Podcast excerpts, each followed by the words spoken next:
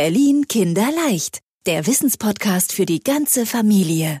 Wenn irgendwo auf der Straße ein schwerer Unfall passiert, kommt der Krankenwagen die Verletzten versorgen. Trotzdem ist bei uns im Auto ein Erste-Hilfe-Kasten, falls man selber mal jemanden schnell versorgen muss. Wo lernt man eigentlich, wie das geht?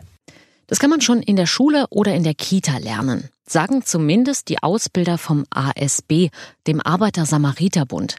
Da arbeiten viele Leute ehrenamtlich als Retter, zum Beispiel Benita Jentsch und Tom Gieseler. Beide haben gerade nach ihrem Schulabschluss ein Jahr freiwillig mitgearbeitet beim Arbeiter-Samariter-Bund Berlin-Nordwest in Reinickendorf. Hallo Tom, kannst du uns erst mal sagen, wo man Erste Hilfe überhaupt so braucht? Das kann sein, dass sich jemand in den Finger geschnitten hat. Das kann sein, dass jemand nicht weiß, wo er gerade hin soll. Es kann sein, dass einem einfach schwindlig ist oder jemanden, vielleicht ist einem Freund äh, schlecht oder er ist krank. Und in all diese Momente passt die Erste Hilfe. Also deswegen ist es die Erste Hilfe, weil sie immer und überall ansetzt. Aber wenn es jemandem nicht gut geht, muss sich doch ein Arzt darum kümmern. Kinder sind doch noch zu klein, um bei sowas zu helfen. Nein, keinesfalls. Also es ist super wichtig, dass auch kleinere schon verstehen, wie Erste Hilfe funktioniert. Alleine der erste Schritt, jemanden zu trösten, ist super wichtig. Jemanden Bescheid sagen, einer erwachsenen Person Bescheid geben, dass irgendwas nicht stimmt. Das sei zum Beispiel, man ist bei den Großeltern, die Großeltern Bescheid sagen, den Eltern Bescheid sagen, einem Lehrer oder Erzieher Bescheid sagen, dass irgendwas nicht stimmt. Und genau, dann kann man halt Erste Hilfe anwenden oder auch mit dem Erzieher zusammen helfen. Und deswegen haben Benita und Tom schon in vielen Kitas und Schulen vorgemacht, was Kinder in deinem Alter schon als Ersthelfer wissen und machen können.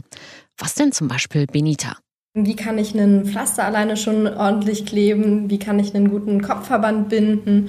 Oder wie, vor allen Dingen, wie funktioniert Trösten? Wie funktioniert der Notruf und ähnliches? Das sind ganz wichtige Dinge und die bringen wir denen eben bei. Ähm, ja. Stichwort Notruf. Der kommt immer als allererstes, sagt Tom, weil Hilferufen wirklich das Wichtigste ist.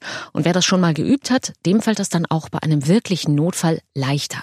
Und das finden wir, kann jedes Kind ganz einfach. Das bringen wir denen immer bei. Erstmal sich die Nummer zu merken, indem wir auf Mund, Nase und Augen zeigen, also die 1, 1, 2. Und dann kommen die 5 W-Fragen.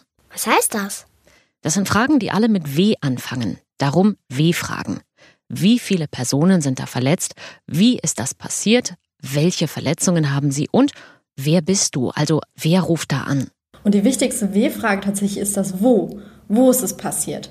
Wenn wir anrufen, wird auch direkt gefragt, wo wir uns befinden, aus dem einfachen Grund, falls beispielsweise unser Handy ausgeht oder das Telefon irgendwie die Leitung nicht funktioniert, haben die zumindest das Wo und wissen direkt, wo sie hin müssen. Und erst nach dem Notruf kannst du selber helfen. Es gibt ein paar Handgriffe, die Benita und Tom mit den Kindern einüben. Zum Beispiel, wie man eine Person in die Schocklage bewegt. Bei einem Schock geht es nämlich immer darum, irgendwie habe ich gerade ganz große Angst. Irgendwas habe ich gesehen, wovor ich Angst habe oder irgendwas Schlimmes ist passiert. Und dann geht es mir nicht gut, da ist mir ein bisschen übel, ein bisschen schlecht, vielleicht sogar schwindlig.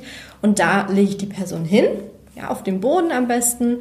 Dann nehme ich die Füße, mache die ein bisschen höher, also lege die ein bisschen höher. Beispielsweise kann ich da eine Decke drunter legen oder vielleicht habe ich meinen Ranzen bei und dann irgendwie noch zudecken. Vielleicht habe ich irgendwo noch eine Decke rumzuliegen oder vielleicht habe ich ja noch eine zweite Jacke an, die ich ihm geben kann. Genau. Pflasterheld, so nennt der Arbeiter-Samariter-Bund die Kurse in der Kita oder Schule. Benita sagt sogar, wenn du noch keine Erste Hilfe gelernt hast, kannst du mit deinen Eltern oder deinen Lehrern und Erziehern schon eine sehr hilfreiche Sache ausprobieren. Was denn? Einfach mal den Erste-Hilfe-Kasten angucken. Du hast ja gesagt, den hast du im Auto schon mal gesehen. Und der Erste-Hilfe-Kasten ist in jeder Kita, in jeder Schule und in jedem auch Betrieb, bei euren Eltern beispielsweise. Und da sind ganz viele coole Hilfsmittel drin. Beispielsweise, wenn jemand stark blutet, sind da Verbandmaterialien drin, die man benutzen kann. Oder eine Rettungsdecke. Eine Rettungsdecke, das ist, das, äh, ist eine große Decke, die glitzert, die ist so gold-silbern. Und wenn jemand beispielsweise, wenn jemand ganz doll kalt ist oder wie gesagt bei der Schocklage, dann können wir die Person auch in diese Rettungsdecke einwickeln. Und klar, wenn du schon mal weißt, wo das alles im Kasten liegt, dann bist du vorbereitet und kannst ganz schnell helfen und das Richtige aus dem Kasten viel schneller finden. Vielleicht sind Benita und Tom und ihre Kollegen vom ASB ja auch mal bei dir in der Kita oder Schule. Oder du machst später einen Kurs, in dem du sogar die Mund-zu-Mund-Beatmung und die stabile Seitenlage lernst oder die Herzdruckmassage. Dafür kannst du dir jetzt schon mal als Eselsbrücke einen wichtigen Song merken. Sorry für den Ohrwurm.